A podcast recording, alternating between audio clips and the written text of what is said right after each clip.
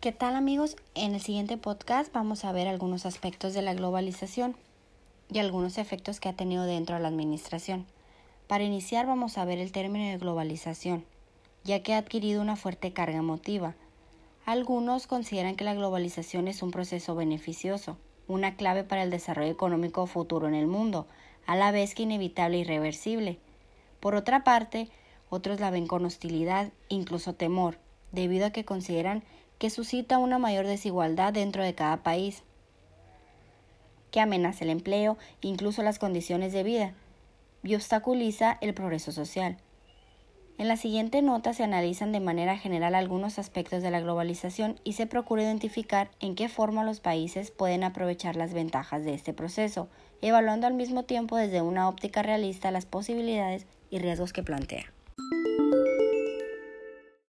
Entre los efectos más importantes se encuentran la estandarización de productos y servicios, la seducción de barreras arancelarias y las economías de escala.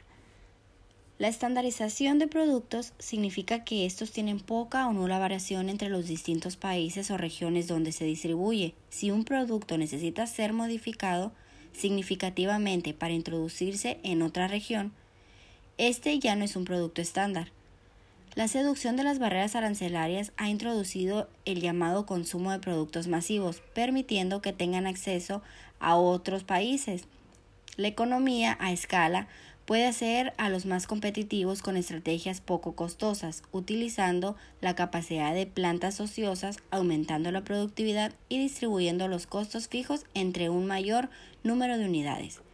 La globalización en sí ha provocado la creación de grandes corporaciones en ciertos sectores industriales, haciendo que las pequeñas y medianas empresas sean vendidas a estas corporaciones.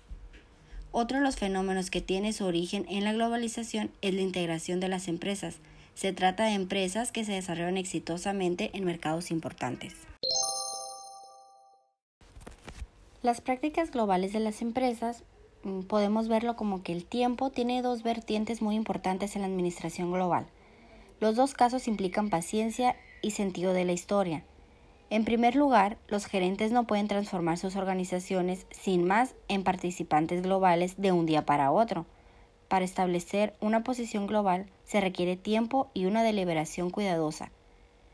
En segundo, la globalización de los negocios ha llevado a relaciones entre gerentes cuyas tradiciones culturales no solo difieren, sino que han evolucionado por caminos diferentes a lo largo de cientos, no por decir miles de años. Por lo tanto, sería absurdo esperar que las relaciones comerciales globales se puedan dar sin bastante esfuerzo y adaptación. Es un esfuerzo que supera las diferentes culturas inherentes a la economía global. Un ejemplo es Gillette Corporation. Ha desarrollado un programa de capacitación de calidad para asegurar la oferta de especialistas globales por medio de su programa para diplomados en relaciones internacionales. Año con año, Gillette detecta y entrevista a sus mejores alumnos que se gradúan de universidades famosas, por ejemplo de Colombia, Japón, México y otros países donde opera Gillette. Por otra parte, veamos el gobierno y su influencia en la competitividad. La competitividad es un concepto que se basa en la capacidad de las industrias locales de innovar y mejorar su productividad de manera continua. No construye un hecho casual, sino el resultado de una estrategia dentro de la cual los gobiernos juegan un papel vital. Si para fomentar la competitividad a un gobierno le atañe mantener la estabilidad macroeconómica, fomentar la educación en general y desarrollar la infraestructura física con la cual operan los agentes económicos, sus esfuerzos deben también enfocarse hacia ciertas áreas y políticas estratégicas. Por ejemplo, los gobiernos deben facilitar programas especiales de capacitación e investigación tecnológica a través de centros académicos y organizaciones empresariales, sobre todo aquellas más vinculadas con los conglomerados con mayor potencial de éxito exportador. Otra política consiste en promover la rivalidad entre las empresas locales a través de la estricta aplicación de leyes antimonopólicas e imponer altos estándares de calidad para los productos y servicios locales, estándares que se deben ser superiores inclusive a los internacionales.